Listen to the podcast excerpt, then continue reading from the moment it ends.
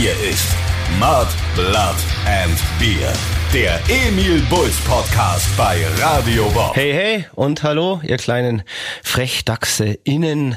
Auf geht's in ein neues Jahr und in eine Neue Runde, die Runde 47 des offiziellen Emil Bulls Podcasts Matt Blood and Beer mit dem Christoph Karl Eugen Griersei Speiche er von Freidorf und dem Stefan Willibald Ernst Karl, a.k.a. Moik Machine Gun Murphy, frisch aus der Winterpause. Was geht ab, Leute? Ich bin heiß. Ja, heiß vielleicht, aber dein Hirn ist noch nicht so richtig warm gelaufen, denn du hast in deinem Namen was vergessen. Und zwar hast du ja im letzten Podcast den Zusatztitel aka Tumbleweed errungen. Den habe ich tatsächlich vergessen. Eben. Stefan Ernst Willibald Karl, aka Moik Machine Gun Murphy, aka Tumbleweed. Tumbleweed? Klingelt jetzt wieder was? Nee, gar nicht. Hallo, was hast du in der Winterpause gemacht? Das ganze Gehirn weggesoffen, weggevögelt vielleicht sogar? Who knows? Nee, nee, nee. jetzt geht schon wieder los. Dein neues AKA hat tatsächlich was ähm, mit ähm, ja äh, deinem sexuellen Treiben zu tun. Tumblebeat, das ist doch dieses Gras, was so durch die Wüste Ah, rollt ja, und ja, so weiter ja, ja, ja, und ähm, seinen Samen wieder. verteilt. Und wir haben ja da immer gesagt, ähm, sind dann draufgekommen, dass du diesen Zusatztitel unbedingt brauchst, weil du ja, wenn du Single bist und dich auf den einschlägigen Dating-Apps rumtreibst, dann rollst du eben auch wie Tumbleweed durchs Land und verteilst deinen Samen. Ja, aber das äh, war nur deine Interpretation. Das war also das, da ist Interpretation, ja, ja. nichts Wahres dran. Who knows? Ähm, ist dieser Beiname im Moment gerade akut? Darfst du den Nein. tragen oder? Nein, Nein. darf ich nicht tragen. Okay, alles klar. Weißt du, ich habe mir nur gedacht, weil du hast ja mal hier auch im Podcast gesagt, dass du eigentlich immer nur in der kalten Jahreszeit eine Partnerin zum Kuscheln suchst und sobald es dann wärmer wird, sobald es gen Frühling geht, haust sie dann eh wieder weiter. Und ja, der Winter war bis jetzt ja nicht so wirklich kalt. Daher ist diese Frage völlig berechtigt, meiner Meinung nach. Aber hey, dann erstmal genug über dein Privatleben an dieser Stelle hier. Vorerst, weil ich bin mir sicher, du wirst mir von selbst wieder grandiose Vorlagen geben, um in dieses Thema einzutauchen. Scheiße, jetzt habe ich gedacht, so gleich mal ähm, hier zu Anfang des neuen Jahres Dann kriegst du wieder was rausgekitzelt. Ja, krieg ich irgendwie was rausgekitzelt. Nein, nein, aber ich kitzel jetzt auch nicht weiter ähm, und sag einfach nur Wahnsinn, Wahnsinn, Wahnsinn. Wir gehen jetzt schon ins dritte Jahr dieses Podcasts. Ja. Und äh, der Pandemie. Ja, und der verdammten Geht im Gleichschritt. Corona-Pandemie, die ja unser aller Leben immer noch massiv einschränkt. Vor allem aber das Leben von uns Künstlern. Und ich finde es manchmal schon so ein bisschen deprimierend, wenn man so in andere Länder schaut oder auf andere Kontinente, wo wieder Konzerte und Sportveranstaltungen bei voller Auslastung stattfinden. Ja, und wir uns hierzulande immer noch in Geduld üben müssen und leider noch keine Ahnung haben, wann da wieder alles stattfinden darf, so wie wir das gewohnt sind und wann wir endlich wieder Konzerte spielen dürfen. Es ist echt, es ist einfach zum Heulen und ich muss schon sagen, es zermürbt und nagt auch, ja, langsam, aber stetig an der Psyche. Aber was soll man machen? Wir beißen uns da durch.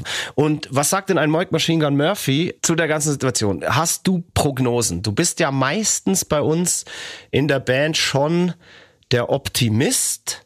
Ich habe dich in den letzten beiden Jahren aber auch mal nachdenklich und auch ein bisschen pessimistisch erlebt. Was ich von dir vorher nicht gewohnt war. Wie ist im Moment gerade dein Gefühlsleben? Wie sind deine Prognosen? Was erwartet uns Künstler dieses Jahr? Werden wir bald wieder Konzerte spielen dürfen und mit unseren Fans und Freunden feiern dürfen? Ja, also ich glaube äh, tatsächlich, da ich, dass ich da eine gute Nachricht habe. Also alle von allen Seiten, mit denen ich zu tun habe, also sprich ähm, Veranstalter und Bookingfirmen, ähm, meinen, dass dieses Jahr die Sommerfestivals auf jeden Fall stattfinden werden. okay. Ja, sagen wir mal, es ist eine gut gemeinte Nachricht, weil genau das Gleiche haben sie vorletztes Jahr, über letztes Jahr auch schon gesagt. Hey, ich glaub's erst, wenn ich es dann wirklich erlebe. Du bist halt ein Pessimist.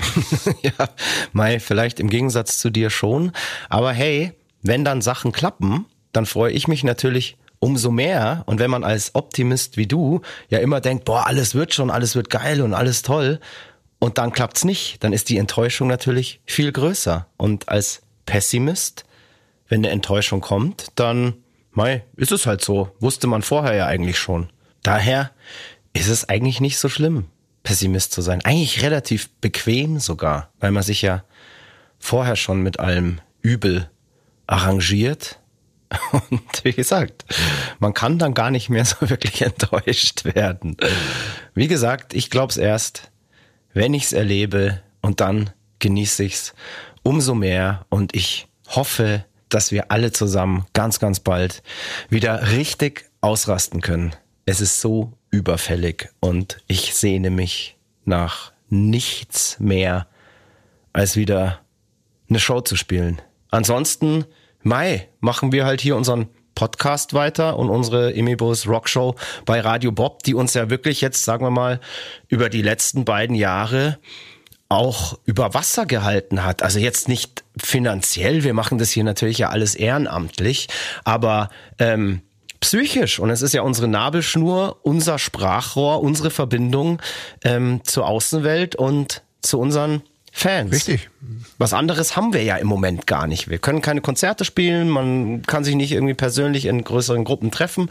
Wir haben eigentlich nur diesen Podcast und unsere Radioshow. Und mein Gott, solange das hier weitergeht, sitze ich hier weiterhin mit meiner schönen Radio Bob Tasse. Vielen Dank übrigens. Diese Radio Bob Tasse hat mich zu Weihnachten erreicht. Natürlich für besondere Verdienste um den Sender Radio Bob. ähm, möchte ich mich ganz herzlich bei Bob Bobson bedanken und stelle dir die Frage, hat dich auch so eine schöne Radio Bob Tasse mich erreicht? hat auch so eine schöne Radio Bob Tasse erreicht. Äh, ich bedanke mich auch. Vielen, vielen Dank. Es hat mein Weihnachtsfest versüßt und war auch ähm, das einzige Geschenk. Nein, Schmarrn, kleiner Spaß. Äh, ähm, ja, kommen, wir, wir ähm, ja, später noch dazu, wie nee, du aber Weihnachten hat mich auch gefreut. Hast. Also es, Sitzt du auch gerade mit dieser nee, Tasse da? ich nicht. Du weißt doch, ich lege sehr viel Wert auf Interieur und sie passt leider nicht so zu meinem ähm, Geschirr, was ich jetzt habe. Aber ich habe tatsächlich auch schon ein alkoholisches Getränk draus getrunken, weil diese Tassen, ich glaube, es ist Emaille, ähm, halten ja lange kühl mhm. und ähm, ist schon ein guter also für so Drinks. Für Perfekt Drinks. für ja, Moskau genau, Mule genau. und so weiter, ganz klar. Ähm, ich trinke gerade tatsächlich aus dieser Tasse, ich schenke ein, ihr hört, ähm, Wasser mit Zitrone. Da schützt jemand sein Immunsystem. Man mag es kaum glauben. Ich bin nämlich gerade alkoholfrei unterwegs. Ja, war ich auch lange. Kannst du dir das vorstellen ja, bei mir? Nö, kannst du. ja. Aber es war ganz komisch. Ähm, es kam irgendwie auf einmal in mich geschossen und ja, ich dachte mir so, hey, nach 25 Jahren Rock'n'Roll kann man dem Raubbau an seinem Körper auch ausnahmsweise auch mal eine, eine kleine Schonzeit gönnen. Ja, das und deshalb ich jetzt hier nur mit äh, Wasser und Zitrone. Ja, immerhin Wasser und Zitrone, nicht nur Wasser. Schauen wir mal, wie lange ich es schaffe. Ja, ich habe es äh, tatsächlich drei Wochen geschafft. Also ich habe nämlich das letzte, also ich habe in der Zwischenzeit schon wieder was getrunken, aber ich habe ab dem quasi 27. Dezember, 26. Dezember das, äh, meinen letzten Schluck Bier genommen und dann, glaube ich, drei Wochen nichts getrunken. Ja, bei mir war es tatsächlich so, dass ich es jetzt schon geschafft habe, diverse Spieleabende und auch einen Restaurantbesuch, also sprich, als ich mit Leuten zusammen weg war, ähm, ohne Alkohol Ach, zu bestreiten. Eine Maschine, Wahnsinn. Und das ist, glaube ich, wirklich ein Novum in meinem Leben. Also beziehungsweise seitdem ich zum ersten Mal Alkohol getrunken habe. Für mich hat das immer in Gesellschaft so dazugehört und war völlig selbstverständlich. Ist eine interessante Erfahrung mal der Nüchterne zu sein und nicht immer der Vollste. ja. Aber hey, nicht, dass die Leute sich jetzt hier Sorgen machen. Ich werde natürlich auf kurz oder lang wieder zu meinen alten Lastern zurückkehren. Aber für den Moment muss ich mich ja eh nicht öffentlich zeigen und da kann ich auch mal anders sein, als mich die Leute kennen. Es ist ja eh nichts los und es ist so fad. Also ich kann es dir gar nicht sagen, wie fad es ist. Man hockt in der Bude und wenn, sieht man eh immer nur die gleichen Arschkrampen. Ja. Ja, ja. So, also, aber es war letztes Jahr auch um die Jahreszeit. Das ist einfach, umso älter ich werde, umso beschissener finde ich diesen Januar, Februar und wahrscheinlich weil man auch nichts machen darf oder kann. Wer hat schon Bock, bis um 10 im Restaurant zu hocken und dann nach Hause zu gehen? Irgendwie so. Ja. Also das ist so. Und normalerweise ist das ja auch genau die Zeit, in der du immer eine Fernreise Absolut. Antrittst. Du haust ja immer ab, diese zwei Monate, Januar, Februar, die sparst du dir ja und da fährst du eigentlich meistens in irgendwelche Gefilde, wo es schön warm ist. Ja, schön wäre es, wenn ich zwei Monate weg wäre. Ich weiß, dir kommt es immer so vor, wenn ich äh, drei Wochen Urlaub mache. Du bist mindestens immer zwei Monate so ein weg. Scheiß. Das haben wir ja schon mal, äh, du denkst auch immer, ich bin durchgehend im Urlaub. Aber dabei war ich letzte Woche, äh, Ja. letztes Jahr zwei Wochen, Eben, letzte Woche äh, warst zehn du wieder Tage im im Urlaub. Nicht mal zwei Wochen, zehn Tage war ich nicht in München. Ja, komisch. Aber da merkst du, wie sehr Ja. du mir halt fehlst, wenn du weg bist, weil da wirken Sekunden wie Stunden, Tage wie Wochen, Ja, eindeutig. Wochen wie Eindeutig. Monate. Aber wer weiß, vielleicht mache ich ja wie diesen Jahre. Februar noch eine Fernreise. Habe ich dir halt noch nicht gesagt. Ich wollte ja eine machen. Ich habe ja immer gesagt, hey, wenn diese Tour wieder verschoben werden muss, dann mache ich eine Fernreise. Aus Ja. Rache. Weil jetzt reicht's mir. Jetzt fahre ich einfach weg. getraut. Und dann habe ich mich nicht getraut, weil ja diese Omikron-Variante dann kam. Und da habe ich mir gedacht, so, boah, ich habe dann überhaupt keinen Bock über Weihnachten, also wenn es blöd läuft, irgendwie irgendwo festzusitzen in irgendeinem Quarantänehotel. Boah, nee, das war mir too risky. Und das Abgefahrene ist tatsächlich, dass wirklich alle meine Bekannten, die in irgendein Flugzeug gestiegen sind, mit Corona zurückgekehrt sind oder eben irgendwo in Isolation, sprich Quarantäne mussten. Und ich bin echt froh, dass ich das nicht riskiert habe, weil ich wäre ausgerastet.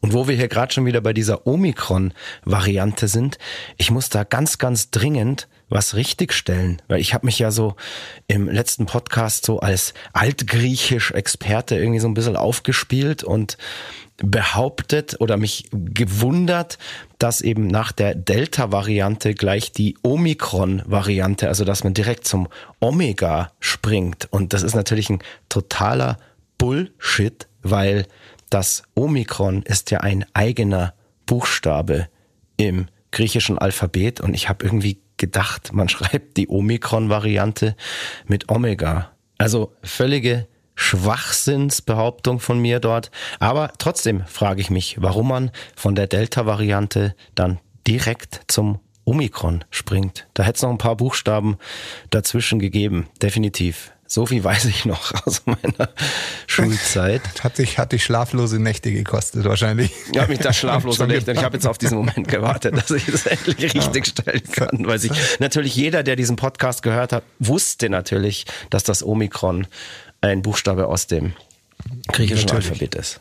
Und alle haben sich nur gedacht, was eine Ja. Pfeife. Aber hey, vielleicht haben wir ja hier einen Mediziner oder einen Forscher im Biologie oder Medizinwesen, der uns da aufklären kann. Schreibt uns einfach an emilbulls.radiobob.de und macht uns dumme und versoffene Vorstadtkids ein bisschen schlauer. Aber kommen wir zurück zu meinem Urlaub. Ich habe ja von der Fernreise dann abgesehen und bin in den Ski-Snowboard-Urlaub nach Frankreich gefahren. Und ich habe ja schon gesagt, da fährt jedes Jahr ein alter Weggefährte von uns hin, der Hoffi mit seiner Entourage. Der Hoffi ähm, war damals dafür verantwortlich, dass wir unser allererstes Album aufgenommen haben. Die Red Dicks Potato Garden ist ein alter Schulkollege und der fährt seit über 20 Jahren schon immer in derselben Woche nach Frankreich und fragt mich eben jedes Jahr, ob ich mitkomme. Und ich habe meistens keine Zeit, weil in dieser Woche immer unser Xmas Bash stattfindet. Und ja, dieses Jahr mussten wir wieder verschieben und da hatte ich dann ja, Glück im Unglück und konnte endlich mal wieder mit nach Frankreich in diesen Urlaub fahren. Und das war wirklich wieder War der Wahnsinn. Gut, guten Schnee gehabt. Ja, das ist, das ist, das ist herrlich. Alter, ich sag's dir, sowas hab ich sogar als wirklich. Alter Bergfix. Ja, als, als wirklich ja ambitionierter ähm, Snowboarder, alter Bergfex in meinen, ja, in all den Jahren, in denen ich zum Snowboarden gehe, noch nicht erlebt. Wir sind da, ähm, wie gesagt, in die französischen Alpen gefahren. Ähm, Trévolet nennt man das da. Das ist das größte Skigebiet der Welt. Das ist da so bei Val Thorens, Meribel, Courchevel und so weiter. Und wir hatten so ein Glück. Es hat bis zu dem Zeitpunkt, an dem wir dort angekommen sind, hat's geschneit. Wie sagt man? Ja, nicht wie aus Kübeln, wie aus Frau Holles Arsch. Die, nein, nein, die schüttelt die Kissen auf. Deswegen Ach so, schneit's. ach so. Ach so, okay. Ja, da hat Frau Holle äh, alles geschüttelt, was er hatte, auf jeden Fall. Und ohne Scheiß, am nächsten Tag, ab dem nächsten Tag, war eine Woche lang strahlendster Sonnenschein, keine einzige Wolke am Himmel und so viel Powder, Tiefschnee, wie ich es wirklich halt in meiner langen Karriere als Snowboarder noch nicht erlebt habe Hast du dir verdient. Unfassbar brutal. Das habe ich mir wirklich verdient. Und das Geile ist, ich habe vor paar Jahren mal, als man noch Konzerte spielen durfte, beim Easter Cross Festival von einem befreundeten Pärchen, das ich des Öfteren mal auf die Gästeliste schreibe, ein nagelneues Powder Snowboard geschenkt bekommen. Das war total super. Da hat unser Merchandiser gemeint, so, hey Christoph, komm mal an Merchstand, da wurde was für dich abgegeben. Und ich kam da hin und da stand eben dieses Prachtexemplar von Powderboard und ja, hier, das ist dein Geschenk als Dank dafür, dass ich die beiden eben, ja, des Öfteren mal auf die Gästeliste gepackt habe. An dieser Stelle will ich ganz kurz einwerfen, das ist ein würdiger Dank wenn man auf die Gästeliste gesetzt wird. Also an alle Leute, die ich in Zukunft auf die Gästeliste setze, so bedankt man sich und so will ich das in Zukunft auch von euch anderen erleben. Ja, und dieses Board habe ich dann eben ausgetestet. Es hatte seine Jungfernfahrt dort in diesem unfassbar geilen Skigebiet. Also wenn man da einmal war, kann man eigentlich nirgends anders mehr fahren, weil ja, wir hier vor unserer Haustür sind dann irgendwie Abfahrten gewöhnt, die sind mal irgendwie zwei, drei Kilometer lang. Und da gibt's halt Abfahrten, die sind zehn Kilometer und länger. Und es ist einfach ein Paradies. Und ich war mit diesem Board im Powder natürlich der King. Ein herrliches Gerät. Und vielen, vielen Dank nochmal dafür an euch zwei. Ihr wisst, wer ihr seid. Und an alle anderen, die ich in Zukunft auf die Gästeliste schreiben werde, nehmt euch ein Beispiel daran. Schnort nicht nur, sondern gebt auch mal. Und ich will in Zukunft für jeden Gästelistenplatz, den ich vergebe, ein Geschenk haben, das mindestens den Wert von einem niegelnagelneuen Snowboard hat. Das ist ein guter Deal, finde ich. Also brauchst du, brauchen wir noch einen eigenen Hänger dann, oder wie für Christophs Geschenke? ja, mindestens, weil meine Gästeliste wird jetzt natürlich explodieren, wenn sich die Leute auf diesen Deal einlassen. Ich schreibe dann natürlich jeden drauf. Hauptsache, er bringt mir ein sehr, sehr wertiges Geschenk im Gegenzug. Probieren wir das mal aus. Ja, ich hatte also einen ganz, ganz tollen Urlaub im Schnee in einem ganz, ganz tollen Chalet mit ganz, ganz tollen Leuten und bin zum Glück trotz höchster Lawinenwarnstufe gesund und munter wieder pünktlich zum Weihnachtsfest zu Hause gewesen und habe all meine waghalsigen Exkursionen in den Tiefschnee ja überlebt. Also da bist du unvernünftig, oder wie? Beim Snowboarden bin ich relativ unvernünftig. Da habe ich auch keine Angst vor Geschwindigkeit und so. Das ist ganz seltsam. So im Auto bin ich einer, der wirklich immer Schiss hat, wenn irgendjemand zu schnell fährt, da bin ich sofort dann so dieser nervous ähm, Backseat Driver, der einfach sagt, äh, nee, nicht so schnell fahren und Vorsicht. Ähm, aber beim Snowboarden, wenn sobald ich da irgendwie so ein Brett unter den Füßen habe, ist alles, alles, kenne ich keine Gefahr mehr. Verstehe. Ja, es ist aber schon so, ich ähm, gehe da schon mit Respekt und Erfahrung ran. Also an alle ZuhörerInnen, die sich denken so, ah ja, oh, der komische Typ da von den Emil Bulls, wenn der sich da in die steilen Tiefschneehänge stürzt, dann kann ich das natürlich auch. Ich sag da mal, immer vorsichtig sein, immer mit Respekt der nötigen Erfahrung und natürlich auch dem nötigen Können an die Sache gehen und nicht alles nachmachen, was der Opa hier vormacht.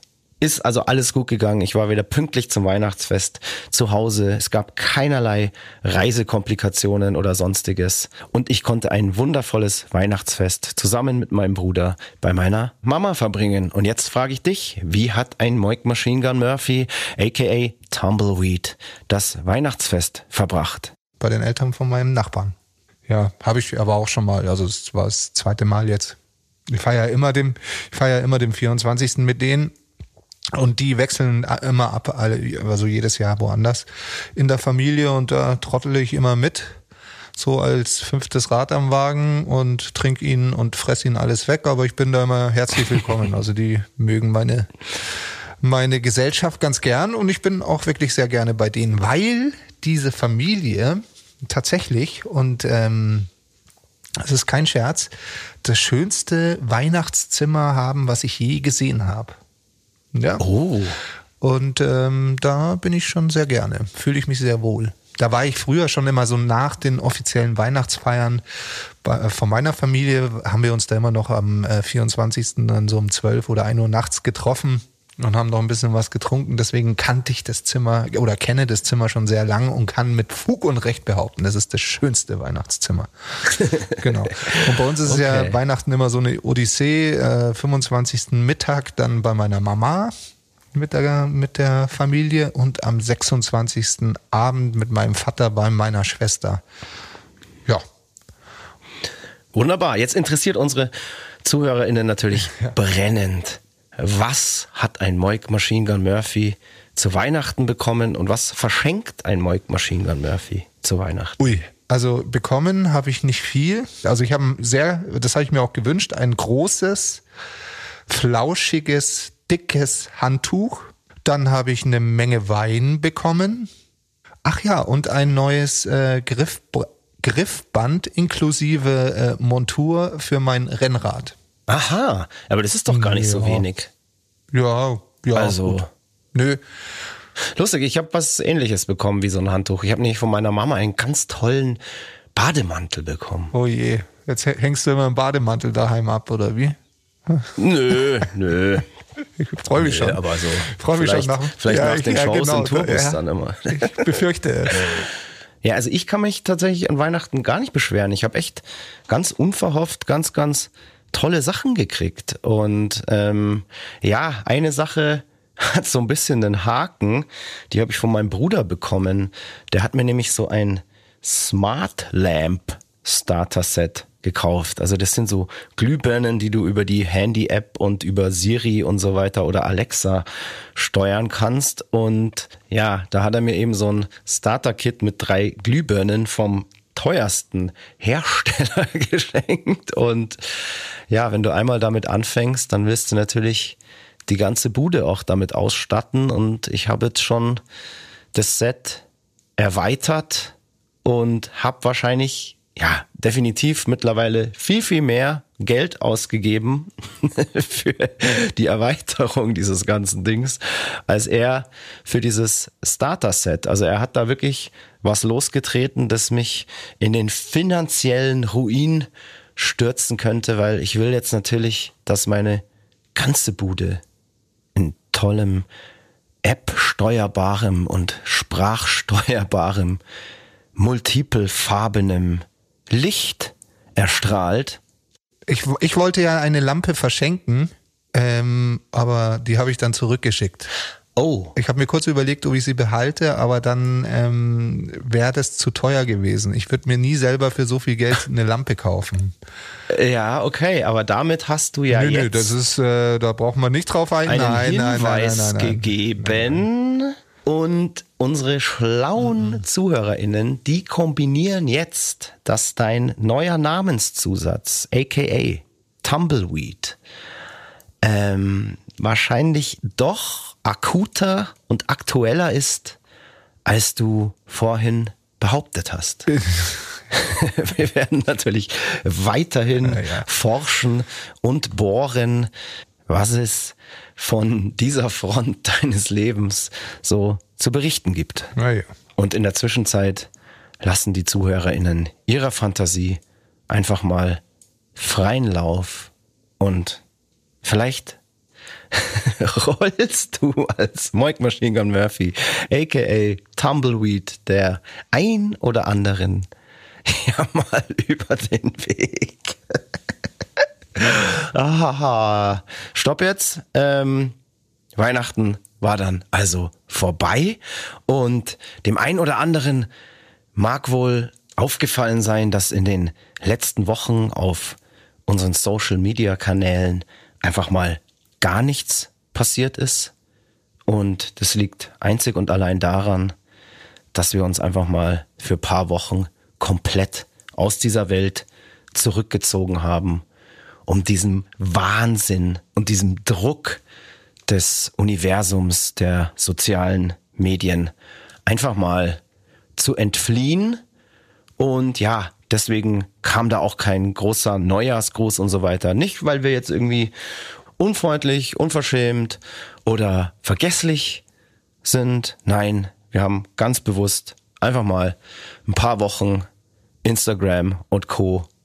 liegen lassen und sein lassen. Und es war sehr, sehr schön und wir haben jetzt wieder die Kraft, aus allen Rohren zu feuern. Ab jetzt geht's wieder los und wir werden euch ein sozial-mediales Feuerwerk liefern, wie es noch nie erlebt habt. Apropos Feuerwerk, gab's dieses Jahr an Silvester nicht. Ist uns eigentlich eh scheißegal, aber trotzdem, gute Überleitung. Wie hat ein Moik Machine Gun Murphy Silvester verbracht? Wie ist er ins neue Jahr gerutscht? Naja, ich habe ja schon gesagt, ich habe nichts getrunken.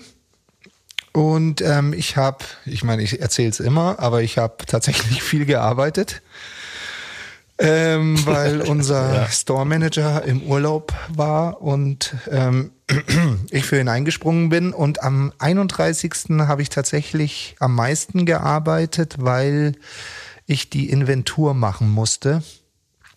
Und das hat ziemlich lang gedauert, ähm, bis ich fertig war. Und ja, äh, ich hätte dann schon noch Optionen gehabt, aber hatte dann eigentlich auch keinen Bock und habe mich eigentlich nur daheim vor die Glotze geknallt.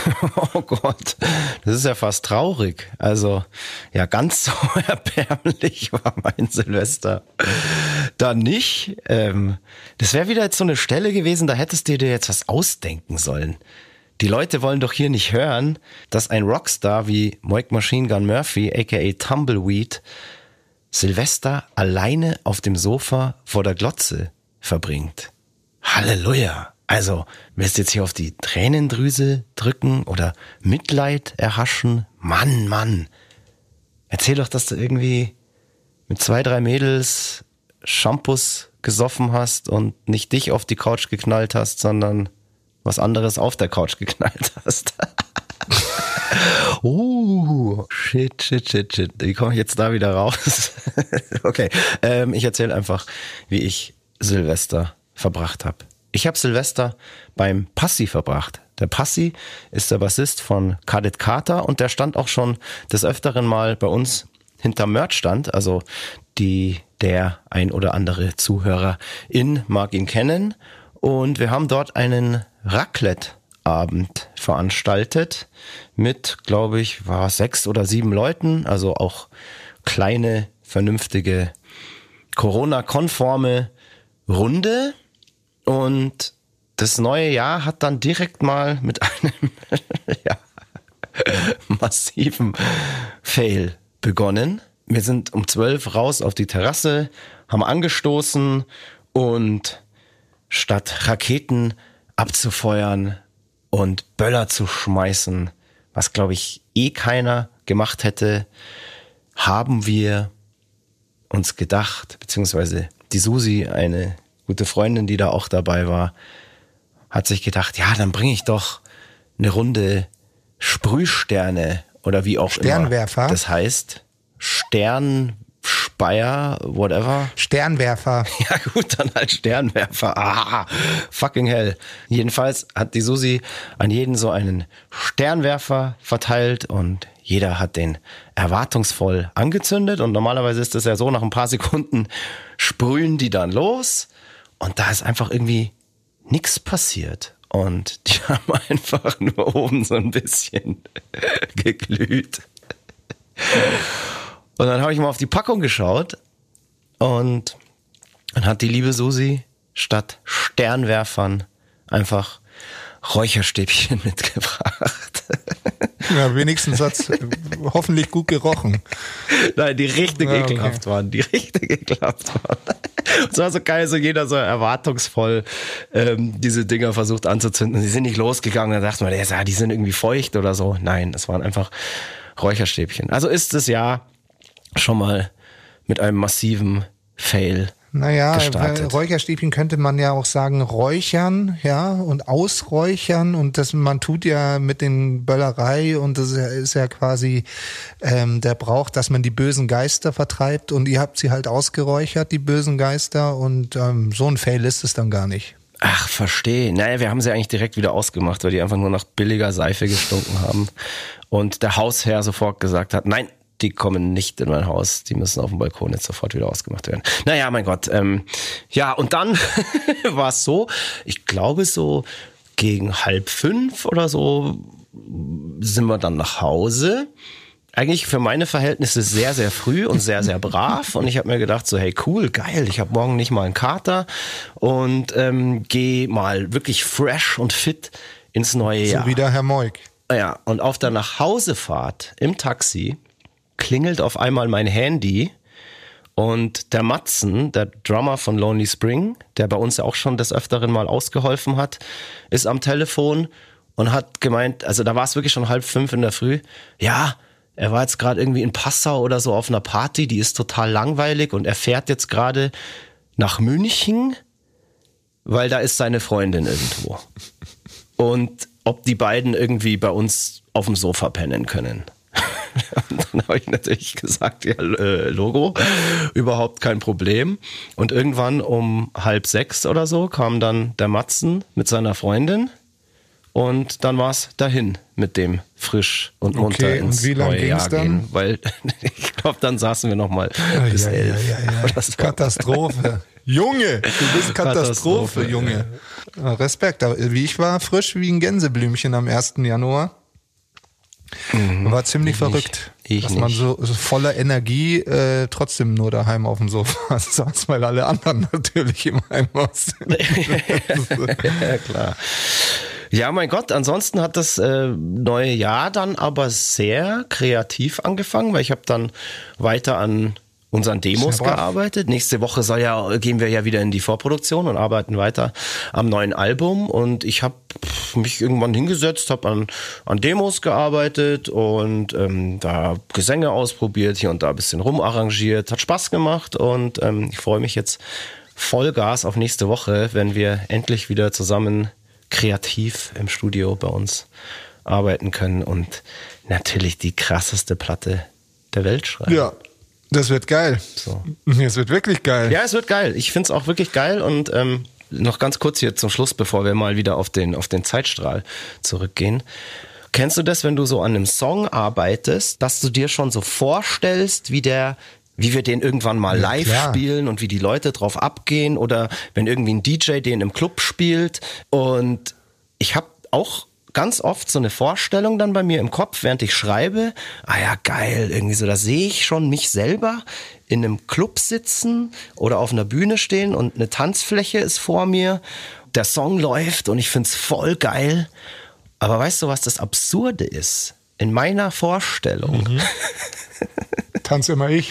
in dieser Fantasie, in diesem Bild, das ich da immer Tanz vor ich, mir habe, von dieser Situation, nein, es sind immer nur zwei Leute auf der Tanzfläche. das ist Stimmt ja so, auch. hm. ja, Nee, scheiße. bei mir ist es tatsächlich, also ähnlich, live und so, aber auch ganz viel Autofahren.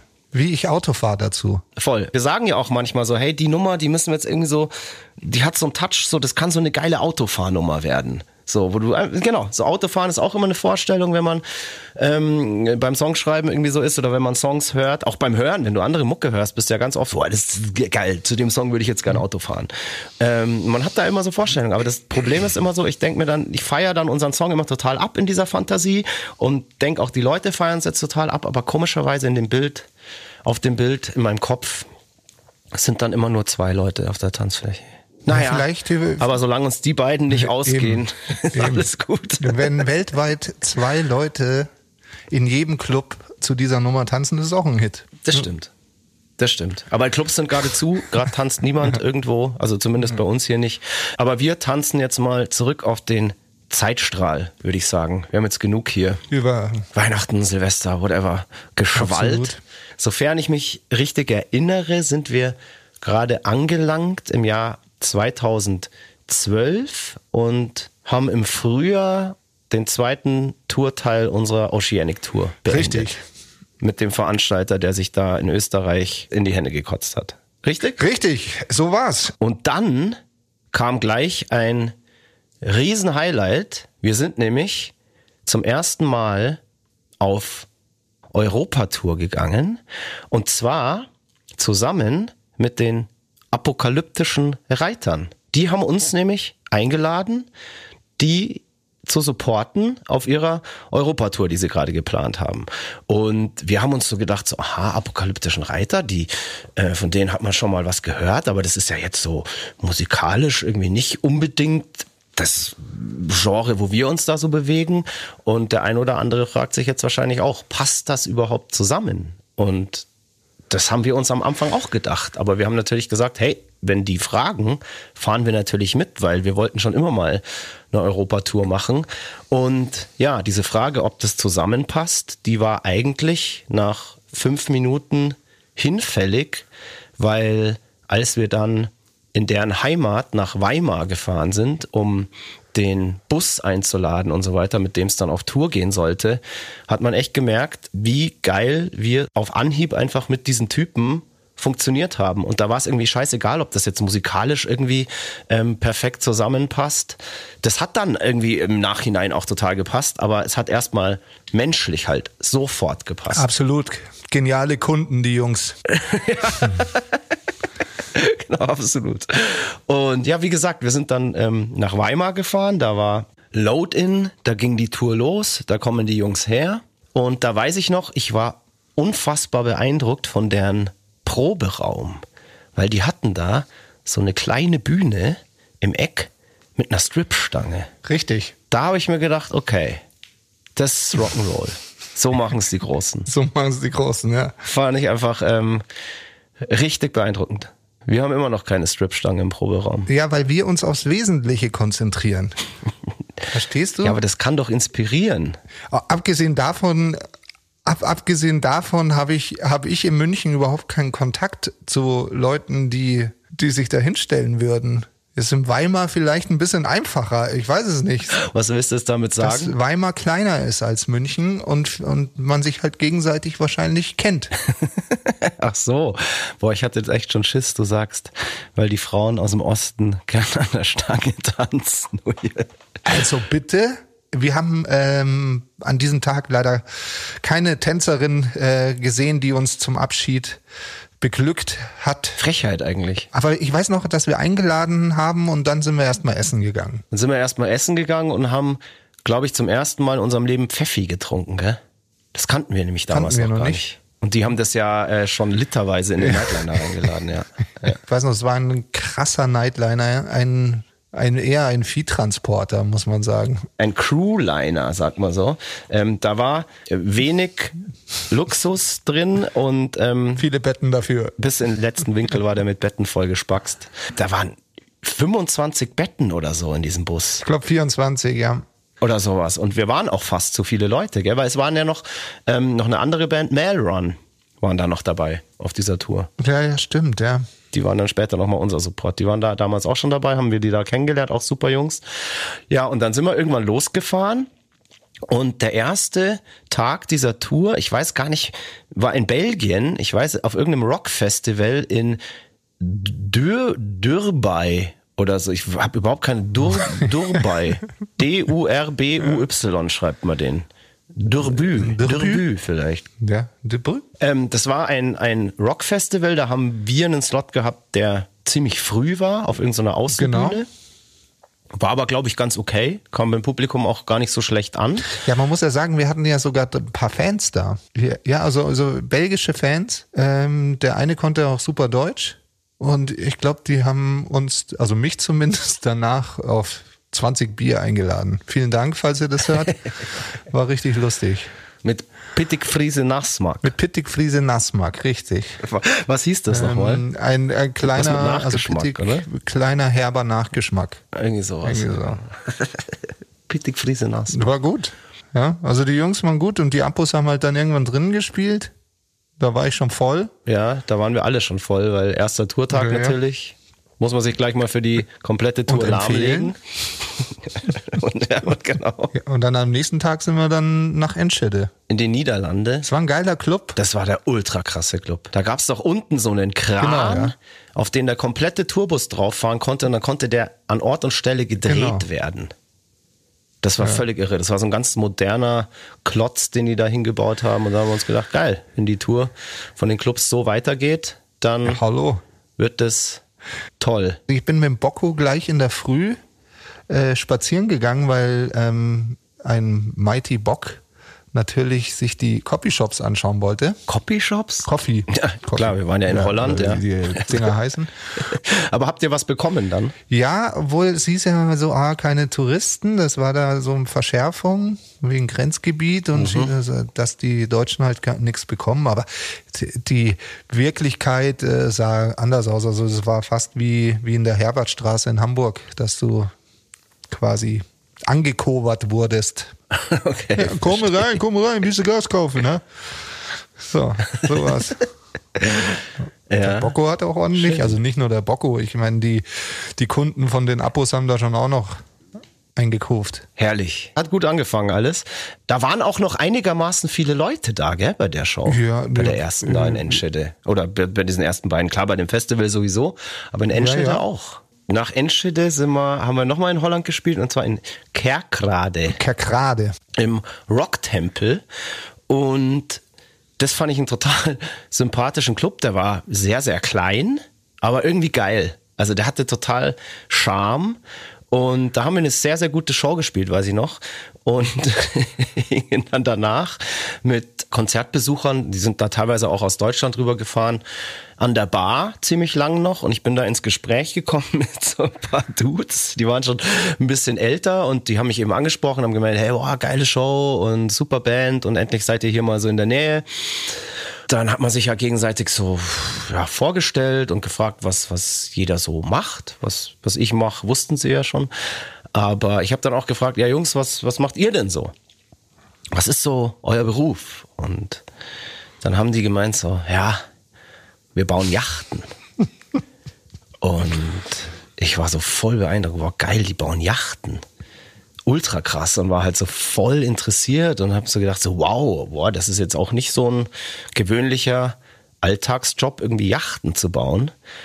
Und habe dann irgendwann so die Frage gestellt, wie groß denn und wie lang diese Yachten sind. Und dann haben die mich irgendwie so komisch angeschaut und haben so gemeint, so ja, hä, ja, schon groß auch. Also schon auch so 30 Meter. Und dann habe ich so, boah, 30 Meter Yachten. Boah, das ist aber riesig. Und dann haben die so, hä? Irgendwie so, was, was will der Typ jetzt? Äh, Das ist nicht groß. Und für mich ist eine 30 Meter Yacht sehr, sehr groß. Irgendwie geht's so. Und dann ging das irgendwie so ein bisschen hin und her und ich habe da ganz komische Fragen, also äh, aus deren Sicht komische Fragen gestellt, bis sich dann irgendwann mal rausgestellt hat, die bauen keine Schiffsjachten, sondern in ihrem Dialekt, den sie da gesprochen haben, bauen die, sind die Gartenbauer, also Yachten, der Garten. Yachten. So, Yachten. Und dann hat sich das halt aufgeklärt und es hat halt einfach Das war also wirklich, äh, jeder ist äh, in dem krassesten Lachanfall explodiert und dann mussten erstmal fünf Runden Schnaps über den Tisch gehen, um das zu verdauen, weil dieses Missverständnis war so geil. Und es ist bis heute so, frage ich mich, was der Typ so gedacht hat, als ich so gefragt habe, so, ja, wie lang sind denn diese Yachten? so, ja, so, ja, schon so 30 Meter. Was ja, ja voll ja, Sinn ergibt in dem, was ich gedacht habe. So. Sau stark. Aber nein, sie haben keine Yachten gebaut, ähm, sondern einfach, sie waren Landschaftsgärtner. So, und haben gesagt, ja, sie bauen halt Yachten, also Garten, sie bauen den Garten. Ja. Das ist äh, sehr, sehr gut. Ja, das sehr war gut. einfach Wahnsinn. Das war Wahnsinn. Ich weiß gar nicht, wo ich da war. Ähm, unter der Bar wahrscheinlich schon. Nee, wahrscheinlich irgendwo mit den Ladies irgendwo. Mit den Ladies? Nee, keine Ahnung, waren keine Ladies. Auf der ganzen Tour, Tour war keine Lady da, glaube ich. Ich wollte wollt gerade sagen, also was habe was hab ich da verpasst? Ja, nicht viel. Geil. Wo sind wir dann hin? Ähm, ja, dann nach London. Ja, das war krass. Da sind wir mit, mit in, äh, wie heißt der Tunnel? Eurotunnel. Unterm Meer. Unterm Ärmelkanal durch. Ja, sind wir durch. Und das war Wahnsinn, weil da gab, da mussten wir dann um 6 Uhr in der Früh alle aufstehen und Passkontrolle und so, was man ja eigentlich so überhaupt nicht mehr auf dem Schirm hat, wenn man durch Europa reist. Ähm, und vor allem, wenn man nach London fliegt, man ja aus, von München eigentlich eher da zeigt man seinen Ausweis halt am Flughafen vor, weil man das immer macht, aber man hat irgendwie das nicht so auf dem Schirm, dass es halt in England eigentlich immer noch so ist. Und jetzt wieder und noch mehr, ja. Und das war, ich weiß noch, wie fertig da alle um 6 Uhr in der Früh äh, durch diese Passkontrolle sind. das war Wahnsinn. Ja. Aber dann waren wir Im, in London. Im Underground, oder? Nee. Underworld hieß der Club. Ja, sagen wir mal, fand ich jetzt nicht geil, den Laden.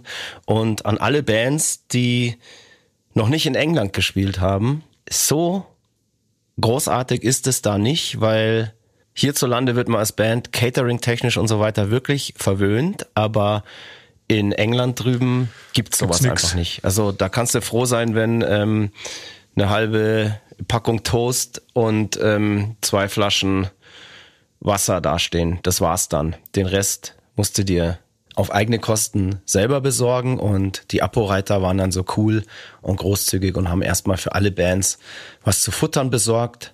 Vom Club her, vom Personal hat es da nicht wirklich irgendjemanden geschert, dass da Bands zu Gast sind.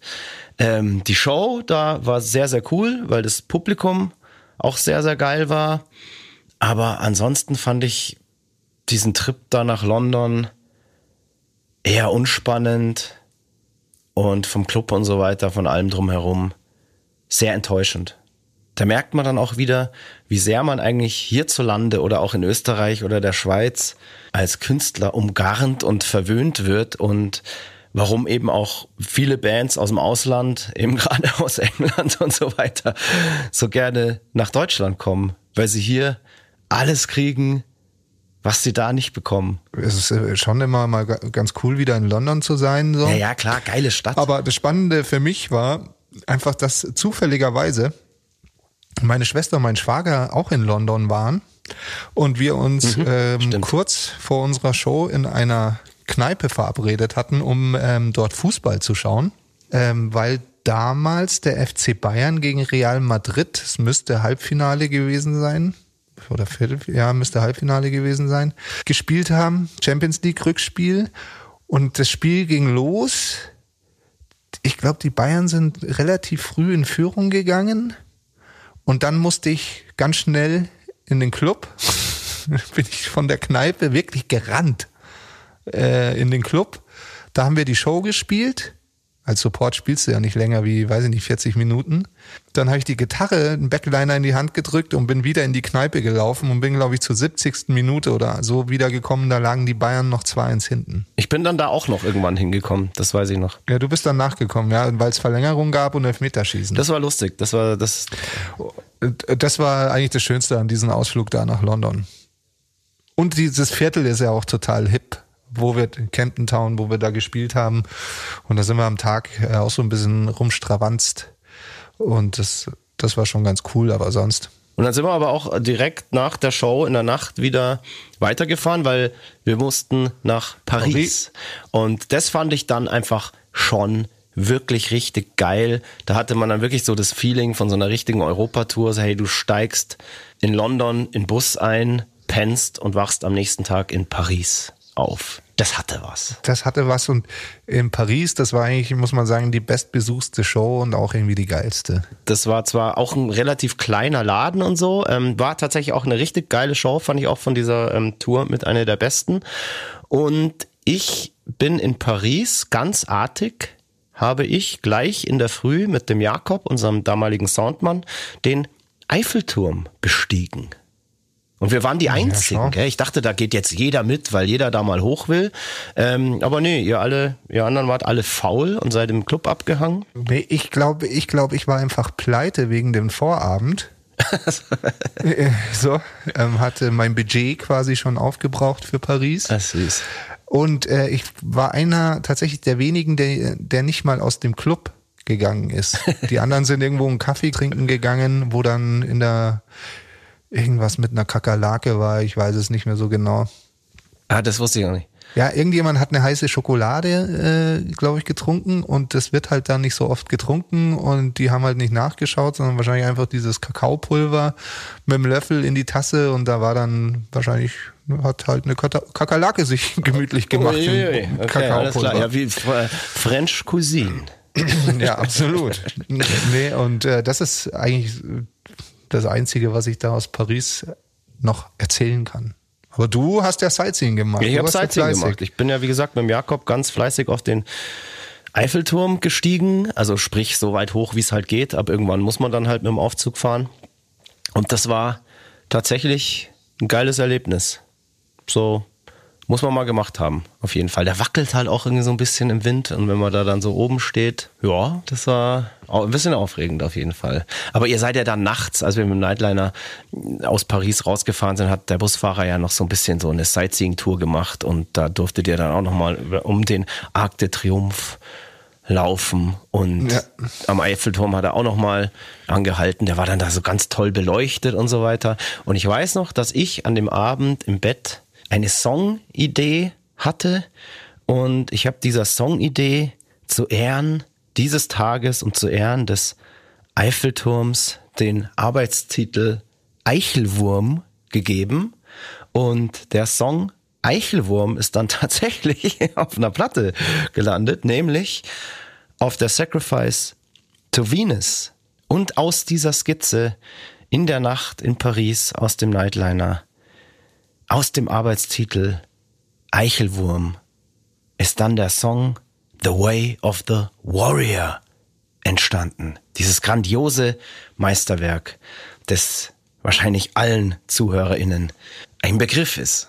Von Paris ging es dann nach Cognac, Cognac, auch wieder in Frankreich.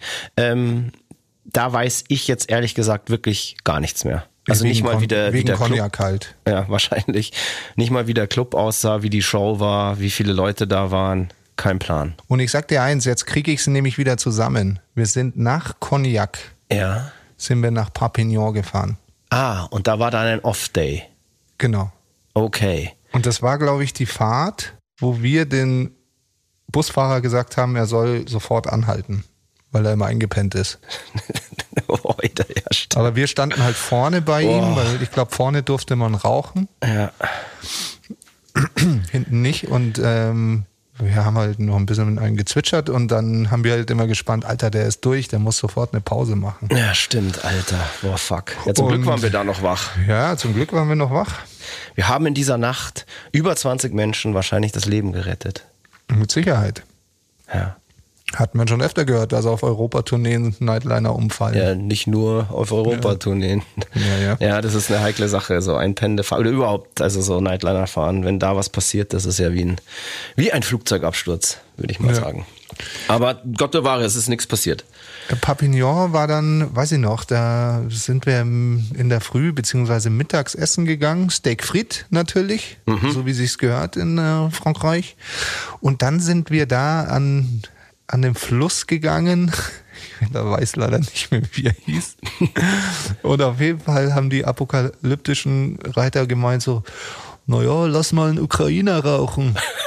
Was zum Teufel ist ein Ukrainer? Ich, weiß es ich war da nicht nicht Irgendwie- dabei. Irgendwie so eine Joint-Art, keine Ahnung. Oder so- was haben sie auch immer geraucht? Katzengras oder keine Katzenminze. Ahnung. Katzenminze und irgendwo irgend so eine Mischung, keine Ahnung. Weil die geil macht.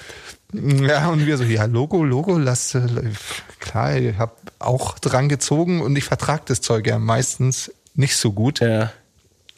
Und ich weiß noch, ich hab, äh, wir saßen dann im Fluss und es war halt auch irgendwie Fahrt und äh, man hat halt da einen gekifft und ich habe so angefangen, mit einem Stein auf Steine zu werfen. und irgendwie hat der Klaus dann mitgemacht und wir haben irgendein Spiel draus gemacht. Und Okay. dann ist uns aufgefallen, verdammt, wir sind einfach saubreit. Und habe stundenlang Steine auf Steine geworfen. Ja, und dann, pass auf, und in dem Moment hat es auch so angefangen zu nieseln. Und dann hieß es, ja, wir müssen jetzt hier weg. Und ich war so, boah, fuck, fuck, fuck. Äh, wir müssen jetzt hier sofort weg. Es regnet. und ich war so dermaßen breit und, und hatte immer Schiss, dass ich bei Kreuzungen nicht aufhören kann zu gehen. So, weil ich weiß auch nicht, es war so schrecklich. Es war wirklich schrecklich. Ich musste immer in Bewegung sein und hatte, wie gesagt, immer Angst, dass ich auf, einfach auf die Kreuzung weiterlaufe, weil mein Körper, mein Hirn nicht mehr folgt. So. Und dann haben wir Alter. euch getroffen. Ach ja, genau. Da seid ihr Genau. gerade zum Essen gegangen. Genau. Da sind wir nämlich gerade, Bocco und ich sind nämlich mit der ähm, Mercherin dieser Tour, das war irgendein Mädel, der, der Name mir jetzt entfallen ist, ähm, zum Essen gegangen. Und auf dem Weg dahin sind wir dann eben euch, dieser bekifften Truppe, begegnet. Kurz nachdem ihr da eben mit den Steinen gesprochen habt, wahrscheinlich sogar auch. Wahrscheinlich sogar, ja. Klaus Kanone und ich völlig breit. Naja, wir sind auf jeden Fall weitergefahren und zwar dann ähm, von Frankreich nach Spanien, nach Baracaldo. Und da erinnere ich mich noch sehr, sehr lebhaft. Das war ein sehr großer Club, auch re- sehr modern. Es war hier eine Disco, oder? Ja, wie so eine Großraumdisco mit einer großen Bühne und leider sehr, sehr schlecht besucht, die Show. Ähm, Ja. Trotzdem wollten danach, also oder zumindest du, wolltest unbedingt dort bleiben, weil nach unserer Show, als wir so abgebaut haben und so weiter, ähm, hat sich die Disco auf den nächtlichen Betrieb vorbereitet und dort hat auch eine Tanzgruppe dazugehört aus sehr, sehr spärlich bekleideten, wirklich sehr ansehnlichen Spanierinnen, die da, ähm, ja, während wir abgebaut haben, ihre Tanzchoreografie geprobt haben für den Abend. Und irgendwann, ja, wurde nicht mehr abgebaut, sondern nur noch zugeschaut. Ja, und ich glaube, das war auch tatsächlich einer der wenigen Clubs, wo es auch, äh, wo es auch Alkohol in rauen Mengen gab, die man Ja. nicht selber bezahlen musste. Ja, definitiv. Und da am nächsten Tag ein Off-Day war in Portugal, da haben nämlich die Apo-Reiter, ähm, waren da auf einem Festival gebucht, auf dem wir nicht gebucht waren. Wir hätten an dem Tag einfach einen normalen Off-Day gehabt und die hätten da gespielt. Gab es von deiner Seite die Überlegung, ob du jetzt dort in Baracaldo bleibst und ja, der holden Weiblichkeit frönst Ja. ähm, und dann direkt zwei Tage später nach Madrid fährst.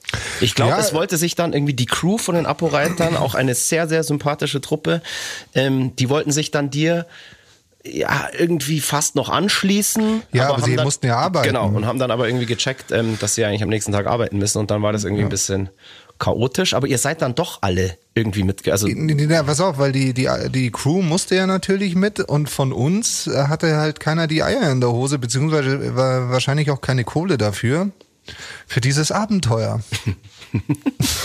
und ich war aber heiß. Ja? Da warst du wirklich noch, da warst du noch, wirklich Da war ich noch, gell? Rockstar. Ja, damals. Verdammt, damals war ich noch mit meiner Freundin zusammen. Darf man gar nicht erzählen eigentlich. Ja, hast du nichts, hast du nur geschaut. Nein, ich habe nur geschaut. Ja, ich ja, wollte, ja. glaube ich, mal eine Feier. Das war halt Ja, ja. nicht immer sofort nach der Feier, äh, nach dem Konzert losfahren, sondern halt auch mal Ja. richtig Gas geben. Da hast du mir noch gefallen. Ja. Da hast du mir gefallen. So, aber mehr, das kriege ich schon wieder in dich rein. So, wenn es jetzt wieder losgeht, dann, ähm, keine Ahnung, kriegst du deinen zweiten Frühling und dann geht hier auch wieder mal ein Marionettenmoik ab. ja, ja, du willst nur den sehen. Aber das ist eigentlich schon mal erklärt, was der Marionettenmoik ist? Mit Sicherheit schon hundertmal. Ja, vielleicht, aber wir kommen sicher noch mal zu einer irgendeiner Stelle in der Bandgeschichte, wo das gut passt. Okay, ja, Mai, ähm, bist du nicht in Baracaldo geblieben, nee. sondern bist mit uns nach Portugal gefahren. Und dort hatten wir dann ja einen Off-Day. Die Apo-Reiter haben da auf einem Festival gespielt. Das hat sich genannt Barroselas Metalfest, irgendwie sowas. Und das war ein bisschen im Landesinneren und wir wollten aber unbedingt ans Meer. Genau wir, also die komplette Emi Bulls Band und unsere Crew, haben uns dann dort in Barroselas in irgendeinen Bummelzug gesetzt und sind irgendwo in Portugal an die Küste, ans Meer gefahren. Und das war echt ein geiler Off-Day. Weil wir waren auf einmal, sind in Weimar gestartet und auf einmal waren wir irgendwo in Portugal am Meer und haben erstmal geil Meeresfrüchte gefressen in genau. Restaurant am Meer. Das war mega lecker. Und war auch so ein ganz schöner Küstenort, wo wir dann noch ein bisschen rumgewandert sind, aber wir hatten jetzt auch nicht ultra viel Zeit, weil wir mussten ja auch wieder mit dem Zug da zurückfahren.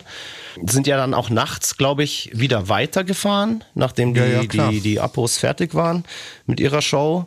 Und der nächste Stop war dann eben Madrid. Ich dachte so, wow, geil, Madrid, das wird der Oberknaller, da wollte ich auch schon immer mal hin. Dann hat der Tag ja gleich so richtig beschissen angefangen, weil es hieß, der Nightliner, der kann nicht zum Club fahren. Der, der war dann in irgendeinem Parkhaus, oder? In so einer Tiefgarage. In so einer, ja, so genau, in so einer Tiefgarage. An so einem Parkplatz in so einer Tiefgarage, wo aber auch der Stadtring durchgegangen ist, irgendwie so. Und da mussten, und da musste das Equipment geschattelt werden. Mit dem kleinsten Shuttle der Welt in ungefähr zehn fuhren. Und eben auch die Personen und, ein, und irgendeiner musste halt immer am Bus bleiben und ich habe mich da irgendwie breitschlagen lassen, bin glaube ich mit der letzten Fuhre da mitgefahren und ich, ich in Madrid war ich ungelogen drei Stunden in der Tiefgarage gesessen. ja, ich weiß nicht, ich, wann du mitgefahren bist, aber ja, ich war sicher am der Anfang Letzte. gleich. Natürlich. Tatsächlich, weil ich auch gesagt habe, das, das sehe ich jetzt überhaupt nicht ein und ich wollte einfach Madrid anschauen und ich bin dann auch irgendwann aus dem Club raus und habe dann aber gemerkt, wir sind so voll am Arsch von Madrid und bin dann da so ein bisschen rumgewandert, aber da waren irgendwie nur ja Plattenbau, Hochhausfluchten. also der schönste war eigentlich dann die Fahrt von der von der Tiefgarage zum Club, da hat man am meisten gesehen. Äh, genau, genau. Und ich bin dann auch noch ein bisschen rumgewandert, weil ich noch Bier kaufen musste. Ja, stimmt, da gab es wieder nicht genug für die Bands im Club. Ja, war auch ein ganz, ganz kleiner Club, wo wir auch den ganzen Tag in so einem Mini-Gemeinschafts-Backstage-Raum da vor uns hin gesiecht sind und eigentlich hat von Madrid hat man eigentlich gar einfach nichts mitbekommen leider. Aber die Show fand ich geil. Ich habe die auch in guter Erinnerung. Fand ich geil. Ja, fand ich richtig gut. Also da sind wir auch sehr, sehr gut angekommen. Und irgendwie habe ich auch den Club in geiler Erinnerung. Da waren auch ähm, tatsächlich einige Leute, die uns auch kannten und die schon lange darauf gewartet haben, dass wir da endlich mal hinkommen. Und ja, das war am Ende dann geil. Die Abfahrt war wieder ein bisschen schwierig, weil da ist doch dann der Busfahrer trotz dem, dass der Bus da eigentlich nicht hinfahren konnte, trotzdem äh, zum Club gefahren, damit wir nicht wieder in zehn Fuhren alles zurückfahren müssen. Ja, und da mussten doch dann hier diverse Verkehrsschilder aus dem Weg geräumt oder umgebogen werden, ja, damit der Bus da irgendwie durchkommt. Und genau, dann wären wir eigentlich nach Barcelona gefahren. Barcelona. Rasmatas, was ein sehr, sehr geiler Club sein muss. Ähm, ganz, ganz legendär. Ähm, wollte ich unbedingt hin, aber die Show wurde irgendwie leider abgesagt. Wahrscheinlich war wegen zu wenig Vorverkauf, denke ich mal. Und dann sind wir nicht nach Barcelona gefahren, sondern nach Nizza und haben dort einen Off-Day am Meer verbracht. Ja. Nizza war schon ganz geil, weil da kann man schon, ja, da kann man eben Yachten anschauen. Richtige Yachten. Ich bin, glaube ich, in der Früh um 10 aus dem Bus und am Abend um 11 wieder im, oder später um 1 oder so, wann wir halt losgefahren sind, wieder im Bus rein. Genau. Und erstmal haben wir eben auch tatsächlich Yachten angeschaut. Dann haben wir uns in eine sündhaft teure Strandbar gesetzt.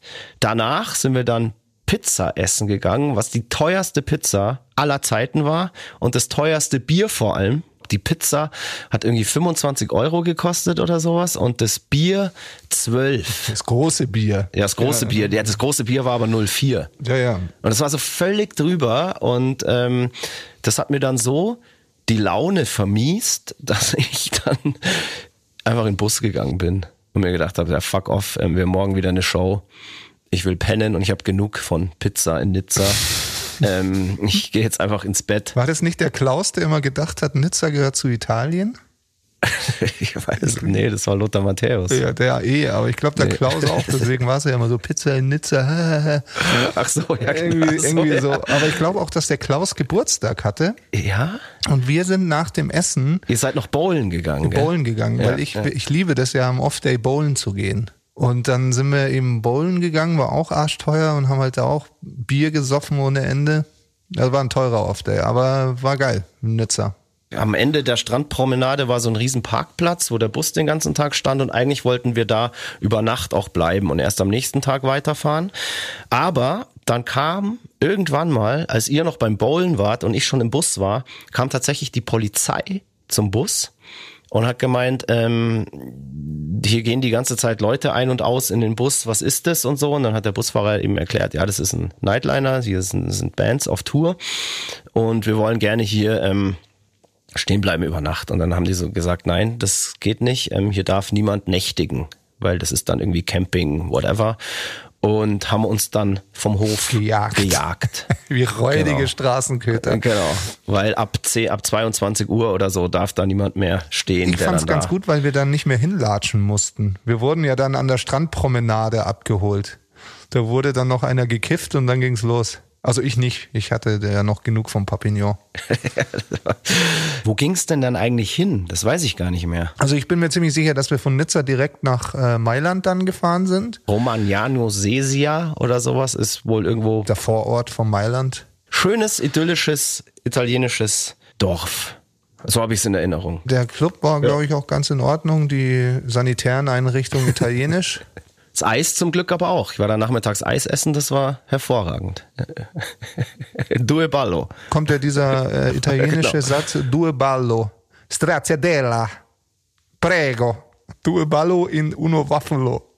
So bestellt man in Italien Eis. Ja, und ich weiß, dass der Veranstalter war ein sehr, sehr netter Mensch.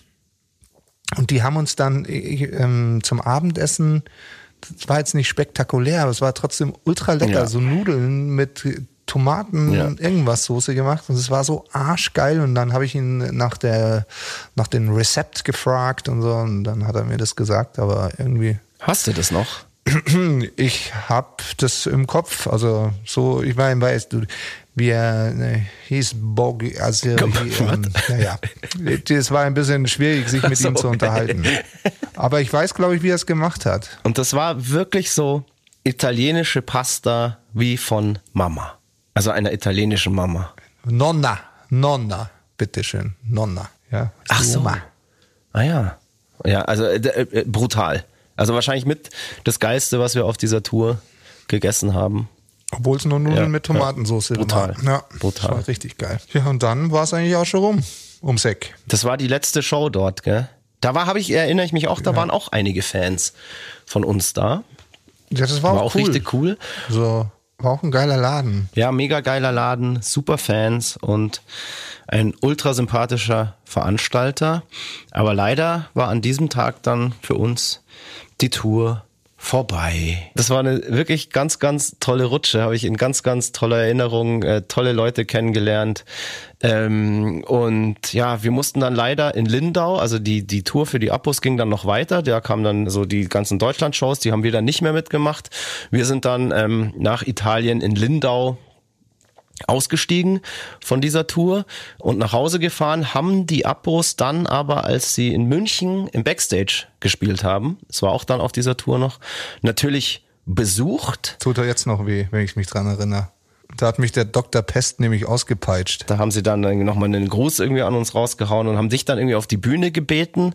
Und die haben ja immer so einen, einen Showteil, wo ähm, der Dr. Pest, ja, der so ein bisschen, sagen wir mal, ein sadomasochistisches Image hat und sich auch so gibt und auch so aussieht, irgendjemand aus dem Publikum dann öffentlich auf der Bühne auspeitscht. Und an diesem Abend hat's den lieben Moik erwischt und er durfte in diesen Genuss kommen Jupp. und ich muss sagen, Dr. Pest hat sich nicht lumpen lassen und er hat all seinen Hass Nee. rausgelassen, der sich während dieser Tour aufgebaut Ja, hat, dir gegenüber. Ich weiß nicht, was ich ihm angetan Aber du habe. kamst wirklich zurück und konntest kaum noch gehen. Hat schon ordentlich reingeballert. Ja, Und wir ballern jetzt auch mal ordentlich rein. Und zwar genau, nämlich Sack, Sack. und in Feierabend. Das war also unser großes Abenteuer mit den apokalyptischen Reitern. Vielen, vielen, vielen Dank nochmal an die Jungs, dass sie uns auf diesen geilen Trip mitgenommen haben. Und ja, was bleibt noch zu sagen? Ach ja, genau. Heute Abend gibt's noch die Emil Bulls Rockshow bei Radio Bob von 18 bis 20 Uhr. Wie gewohnt mit dem Christoph Karl Eugen Gersei Speiche von Freidorf. Und dem Stefan Willibald Ernst Karl, a.k.a. Moik Machine Gun Murphy, a.k.a. Flattergras, keine Ahnung. Tumbleweed. Tumbleweed, genau. Tumbleweed. Und in diesem Sinne, roll Bam. mal schön durch die Stadt und verteile deinen Samen. ich rolle. Wir sehen und hören uns gleich in der Amy Bulls Rock Show bei Radio Bob. Und wir haben wie immer den heißesten Scheiß für euch dabei. Bis gleich. Tschüssi und Feier. Fire, fuck you. Servus. Yes. Das war Mud, Blood and Beer, der Emil Bulls Podcast bei Radio Bob. Mehr davon jederzeit auf radiobob.de und in der MyBob App für euer Smartphone. Radio Bob, Deutschlands Rockradio.